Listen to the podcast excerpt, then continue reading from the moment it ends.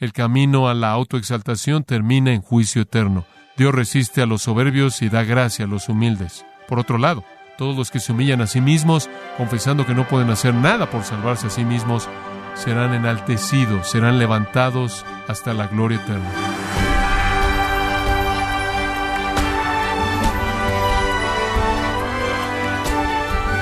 Le damos la bienvenida a su programa Gracia a vosotros con el pastor John MacArthur. Algunos deportistas contemporáneos celebran sus logros golpeando su pecho en señal de éxito personal. En cambio, el publicano de Lucas 18 golpeaba su pecho señalando su profunda tristeza y angustia. ¿Era esta una costumbre aceptable para los hombres de Oriente? ¿Era este un esfuerzo desesperado del publicano por estar bien con Dios? Hoy John MacArthur nos enseña el detalle acerca de la reacción de este hombre conforme analiza para nosotros la parábola de Lucas capítulo 18. Esta es la serie titulada ¿Quién puede estar bien con Dios? Aquí en gracia a vosotros.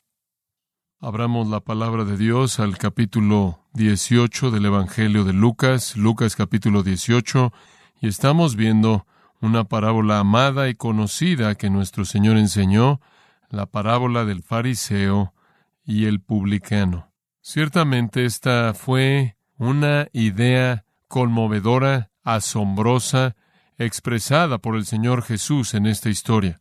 Cuando Él llegó al meollo y dijo que el publicano descendió a su casa justificado y no el fariseo, Él se colocó a 180 grados de distancia de la teología judía de la salvación que prevalecía.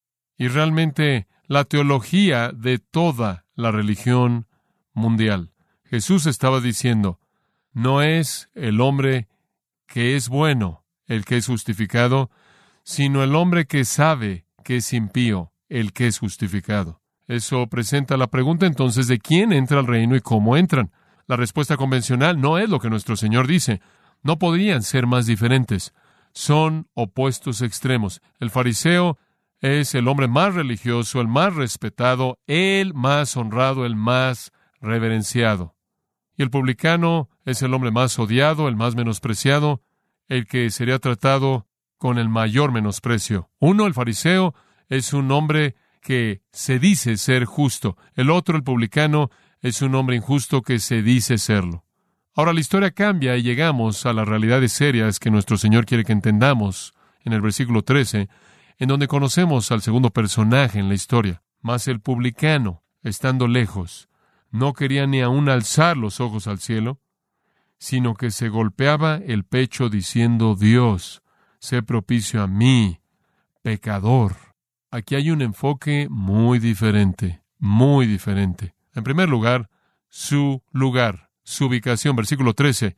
Estando lejos, él es macrocén, él está lejos, al borde, en el borde exterior. ¿Por qué? Porque él sabe que no merece estar en la presencia de Dios o ni siquiera en la presencia de aquellos que son justos. Pero en segundo lugar, también es revelado en su postura. Por favor, observe que él no quería ni aun alzar los ojos al cielo. Él está abrumado de vergüenza y se manifiesta en su postura. En tercer lugar, también su conducta. Su conducta, francamente, es excepcional. Dice que él se golpeaba el pecho se golpeaba el pecho. Este es un gesto que es usado para expresar la tristeza más extrema, la angustia más extrema. Lo encontramos en la historia judía, no encontramos una ilustración de esto en el Antiguo Testamento. Encontramos referencias a esto en comentarios judíos, comentarios judíos antiguos, pero no en el Antiguo Testamento. Pero hay solo otro lugar en el Nuevo Testamento en donde sucede. Pase al capítulo 23 de Lucas el capítulo 23 de Lucas es en la cruz de Cristo, apenas después de que Jesús murió. Y versículo 48. Todas las multitudes que vinieron para este espectáculo, la crucifixión de Cristo, cuando observaron lo que había pasado, comenzaron a regresar, golpeándose el pecho, golpeando de manera repetida y rápida su pecho. Nunca ha habido un acontecimiento más horrendo como la cruz. Por lo tanto, no podía haber un lugar en donde no hubiera una angustia más profunda como en la cruz. Y ahí hombres y mujeres que estuvieron ahí para ver eso reaccionaron de esta manera dramática.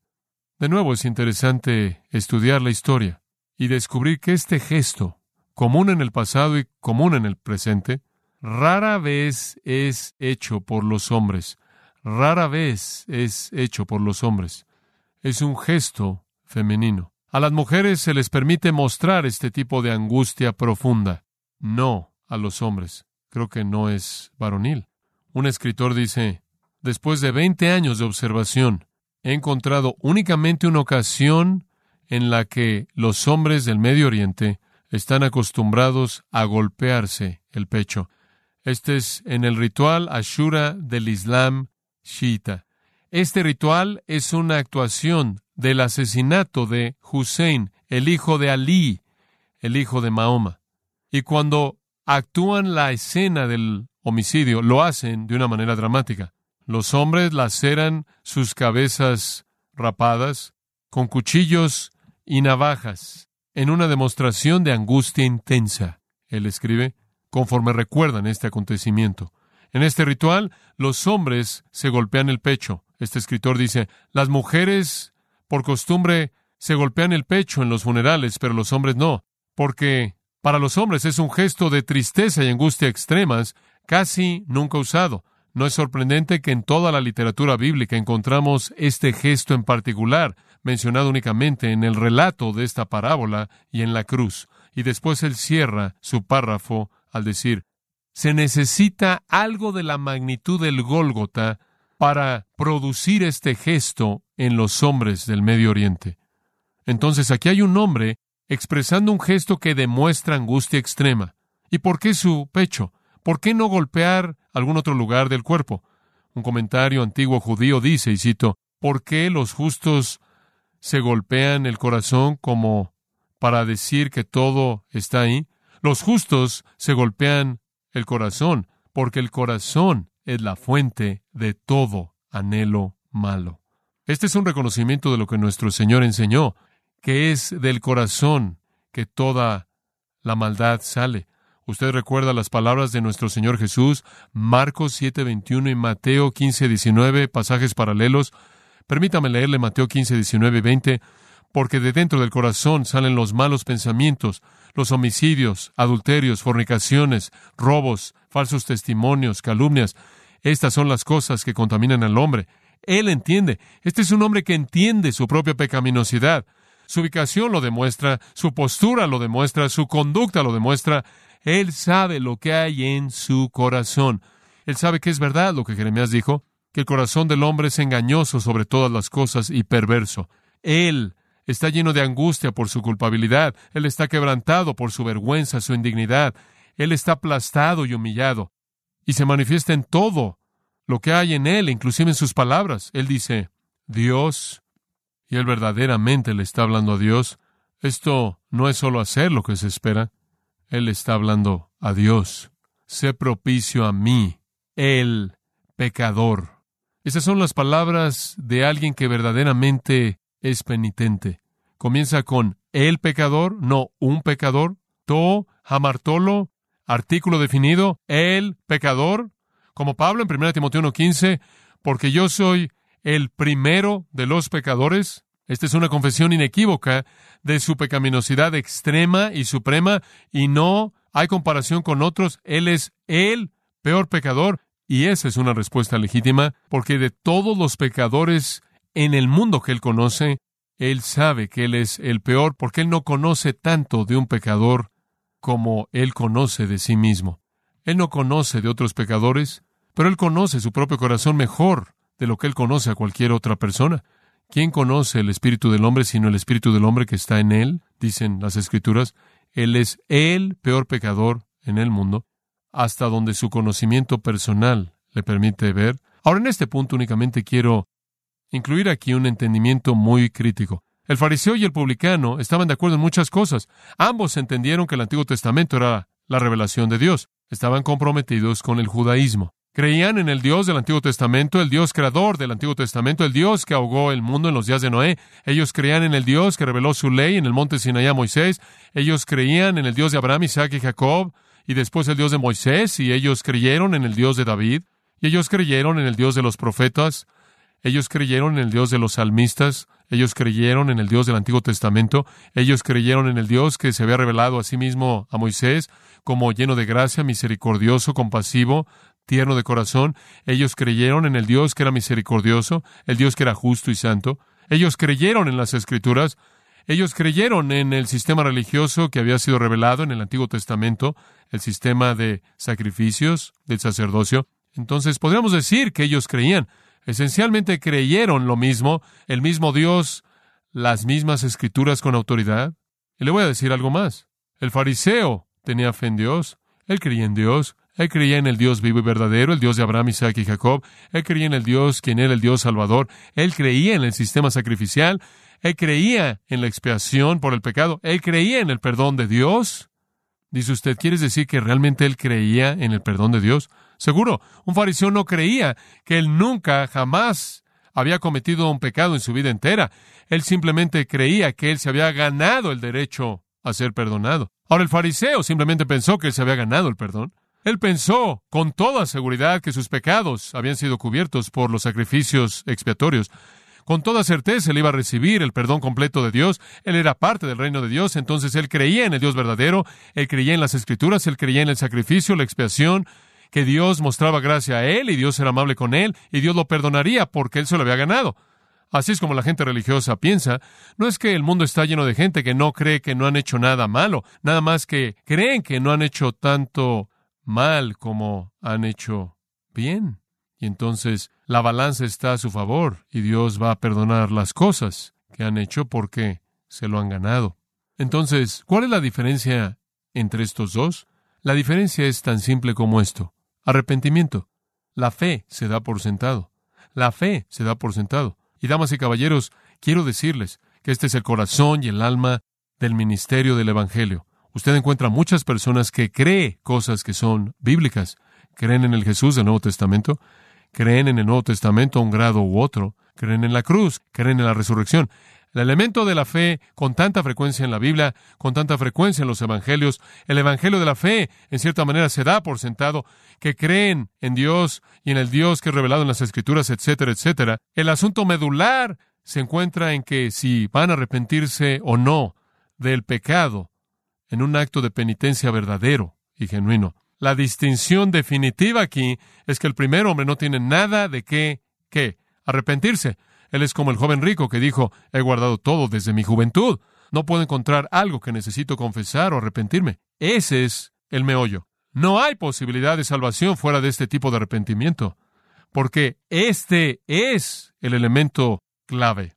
Ahora observe lo que él dice. Sé propicio a mí. El griego es una frase muy importante. Hilasteti moi. Hilasteti moi. Hilasteti es no mostrar misericordia. Esa es una palabra diferente. Si usted va al versículo 38, Jesús se encuentra con un hombre ciego en el versículo 38 de este capítulo, y el hombre ciego clama y dice, Jesús, hijo de David, ten misericordia de mí. Esa es una traducción verdadera de eleson mí, una palabra diferente del verbo eleo, lo cual significa mostrar misericordia. Eso es exactamente lo que eso significa, mostrar misericordia. Gilaste timoi viene del verbo griego hilaskomai, el cual significa propiciar apaciguar, hacer propiciación, hacer satisfacción, y toda palabra ligada con la raíz de ese verbo, gilas, sea elasmos, gilasterios, gilao, todas tienen que ver con la misma idea. Esto es lo que él dijo, Dios sé propicio a mí.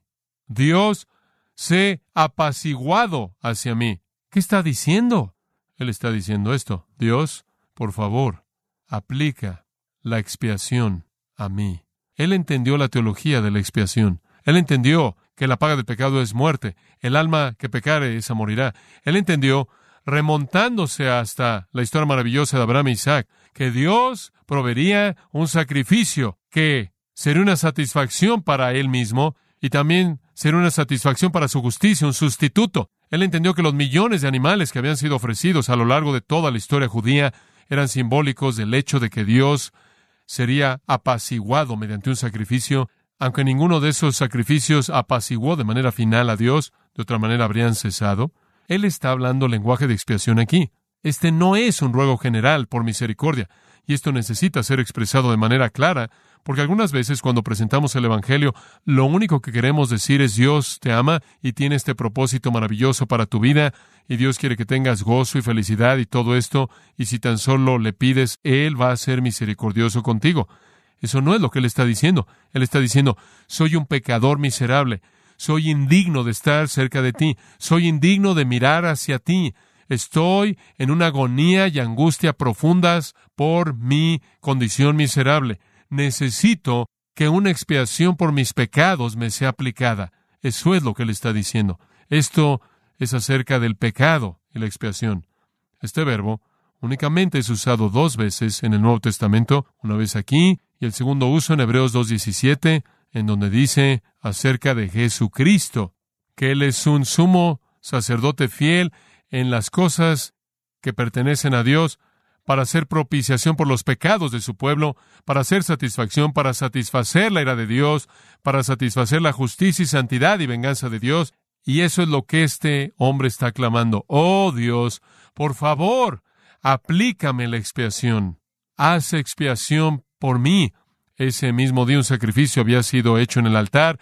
Él ruega que se le aplique a él.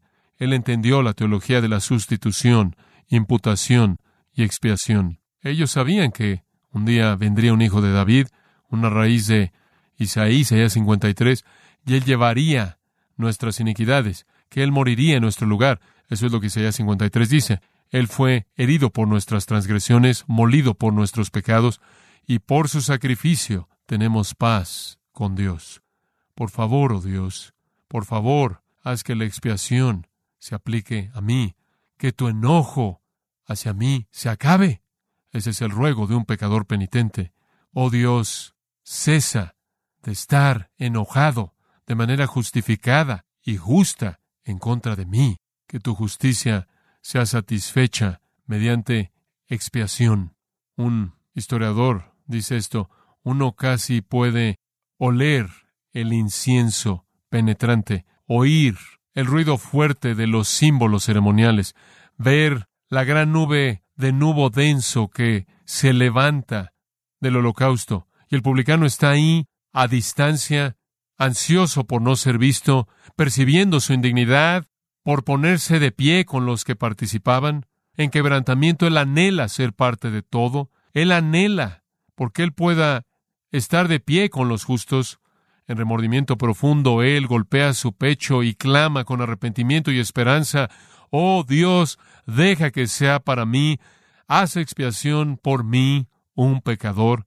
Ahí en el templo, este hombre humilde, consciente de su propio pecado, indignidad, sin mérito propio para recomendarse a sí mismo, anhela que el gran sacrificio dramático de expiación pueda serle aplicado a él. Ahora usted podría pensar que estas dos personas teológicamente no estaban muy distantes, ambos crean en el mismo Dios, el mismo documento de autoridad, el Antiguo Testamento, la misma religión judaica, ambos entendieron el sistema sacrificial, ambos creyeron en la expiación, solo hay una diferencia fina, y es lo que divide a toda persona en el planeta, es que uno de ellos pensó que podía agradar a Dios por sí mismo, el otro sabía que no podía. Eso es lo que separa a todo mundo, absolutamente a todo mundo.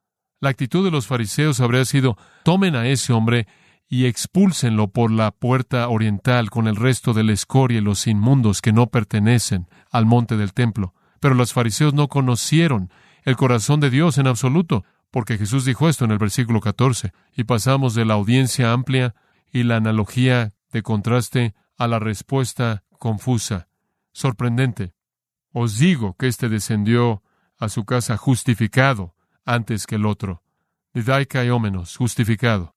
Participio perfecto pasivo, habiendo sido justificado, realizado con resultados permanentes, permanentemente recto con Dios, sorprendente, absolutamente despedazó sus sensibilidades teológicas. Esto habría causado suspiros por parte de los legalistas. Piénselo, Jesús, Dios en carne humana, el santo, el perfecto sin pecado, dice que en un momento un pecador extremo puede ser pronunciado de manera instantánea como justo, sin obra alguna, sin mérito alguno, sin dignidad alguna, sin que guarde ninguna ley, sin alcanzar ningún mérito moral o mérito religioso o mérito espiritual ni ritual. No hubo un lapso de tiempo, no hubo penitencia, ni obras, ni ceremonia, ni sacramento, ni actividad de mérito en absoluto. Nada que hacer una declaración instantánea de justificación ahí en el momento permanente. ¡Wow! ¿Cómo puede ser eso?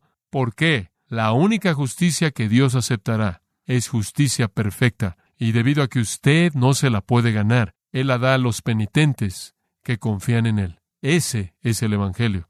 Lo único que el pecador hace es recibir el regalo, viniendo en confianza penitente, rogando porque la expiación se haga para satisfacer la ira de Dios en contra de su pecado. Aquí está el pecador con el corazón quebrantado, que ha confesado ser pecador, humilde, indigno, confiando únicamente en la expiación de Dios, rogando porque Dios se la aplique a él, quien de manera instantánea es hecho perfecto delante de Dios. Tan perfecto como Dios es, porque la justicia de Dios le es acreditada a él. Él es el que entra en el reino espiritual y entrará en el reino terrenal y vivirá para siempre en el reino eterno antes que el otro. El orgullo de justicia personal del fariseo y todos los que son como él únicamente intensifica el aislamiento. Su soliloquio allá arriba únicamente solidificó su confianza personal. Y él descendió, siendo aún más miserable de que cuando él ascendió. La expiación no sirve de nada para el que cree que es justo por sí mismo. Entonces la multitud que está escuchando, que oyó a Jesús decir esto y cualquier persona que lee esto, se ve forzado a revaluar cómo es que una persona entra al reino de Dios. No es mediante moralidad o bondad o religión humanas, sino mediante arrepentimiento y convicción de pecado y un ruego por un sacrificio expiatorio. ¿Acaso no le parece interesante a usted que no hay cristología aquí? No hay cristología aquí, no hay cruz aquí, no hay resurrección aquí.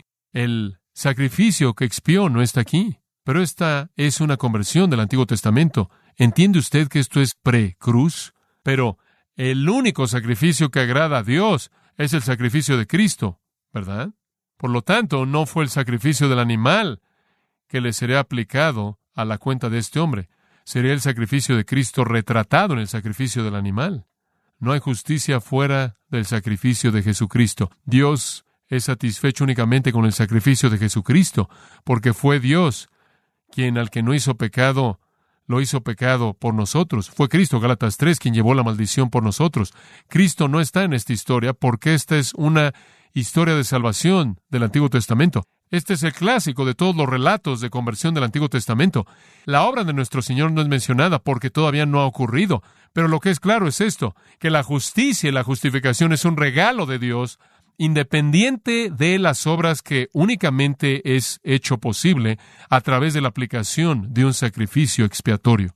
Lo dejamos a Pablo después de la cruz para que enseñe el significado rico de la expiación de Jesucristo, siendo ese sacrificio único que satisface a Dios. Pero no es interesante que el punto inicial para Pablo, el punto inicial para el entendimiento del Nuevo Testamento de la justicia mediante la expiación se rastrea a esta historia que Jesús contó. Este es el único lugar en la enseñanza de Jesús en donde usted tiene esta instrucción explícita. Es aquí que el cimiento para la enseñanza de Pablo se encuentra. Cristo se convierte en ese sacrificio. El Señor termina esta historia sorprendente con lo que yo llamo el axioma central. La audiencia, la analogía, la respuesta, el axioma central en el versículo 14, este es un truismo, un proverbio, porque cualquiera que se enaltece será humillado, y el que se humilla será enaltecido. Enaltecido aquí es un sinónimo para salvación, un sinónimo para justicia. Es usado en un sentido del Antiguo Testamento.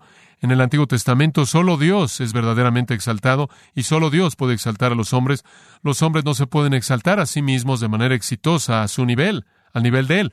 Entonces esto se refiere a la salvación espiritual, reconciliación, justicia, justificación, estar en el reino. Todo esfuerzo por hacer eso por usted mismo lo va a dejar a usted humillado todo aquel que se enaltece a sí mismo, esto es, que trata de salvarse a sí mismo o hacerse a sí mismo justo, será humillado en el sentido más severo de la palabra, aplastado en pérdida y castigos eternos. El camino a la autoexaltación termina en juicio eterno. Dios resiste a los soberbios y da gracia a los humildes. Por otro lado, todos los que se humillan a sí mismos, confesando que no pueden hacer nada por salvarse a sí mismos, serán enaltecidos, serán levantados alto hasta la gloria eterna. Los condenados piensan que son buenos, los salvos saben que son impíos. Los condenados creen que el reino de Dios es para aquellos que son dignos de él. Los salvos creen que el reino de Dios es para aquellos que saben que son indignos de él. Los condenados creen que la vida eterna es ganada. Los salvos saben que es un regalo. Los condenados buscan el reconocimiento de Dios. Los salvos buscan su perdón.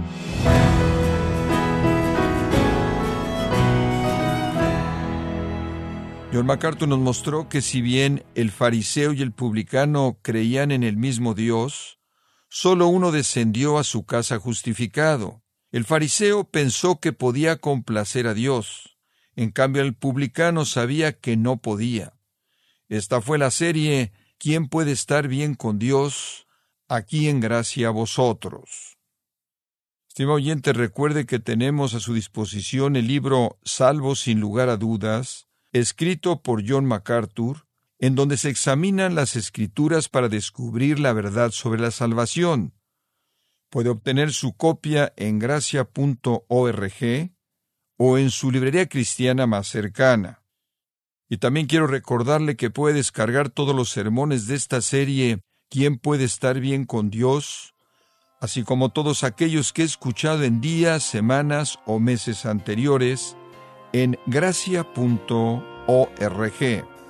Si tiene alguna pregunta o desea conocer más de nuestro ministerio, como son todos los libros del pastor John MacArthur en español, o los sermones en CD, que también usted puede adquirir, escríbanos y por favor mencione la estación de radio por medio de la cual usted nos escucha en Gracia a Vosotros. Es importante conocer no solo el país y ciudad de donde usted nos escucha, sino también la radio. Para quienes contactan nuestro ministerio por primera vez, pueden solicitar una copia del mensaje de promoción sin costo alguno, un mensaje por oyente únicamente. Si usted vive en los Estados Unidos o Puerto Rico, escríbanos a Gracia Vosotros, P.O. Box 4000, Panorama City, California 91412 o puede escribirnos a través del siguiente correo electrónico radio arroba En nombre del pastor John MacArthur, nuestra coordinadora de estaciones Marilina Caruli y del personal, le damos las gracias invitándole para que nos acompañe en la próxima edición para continuar desatando la verdad de Dios un versículo a la vez, aquí en Gracia a Vosotros.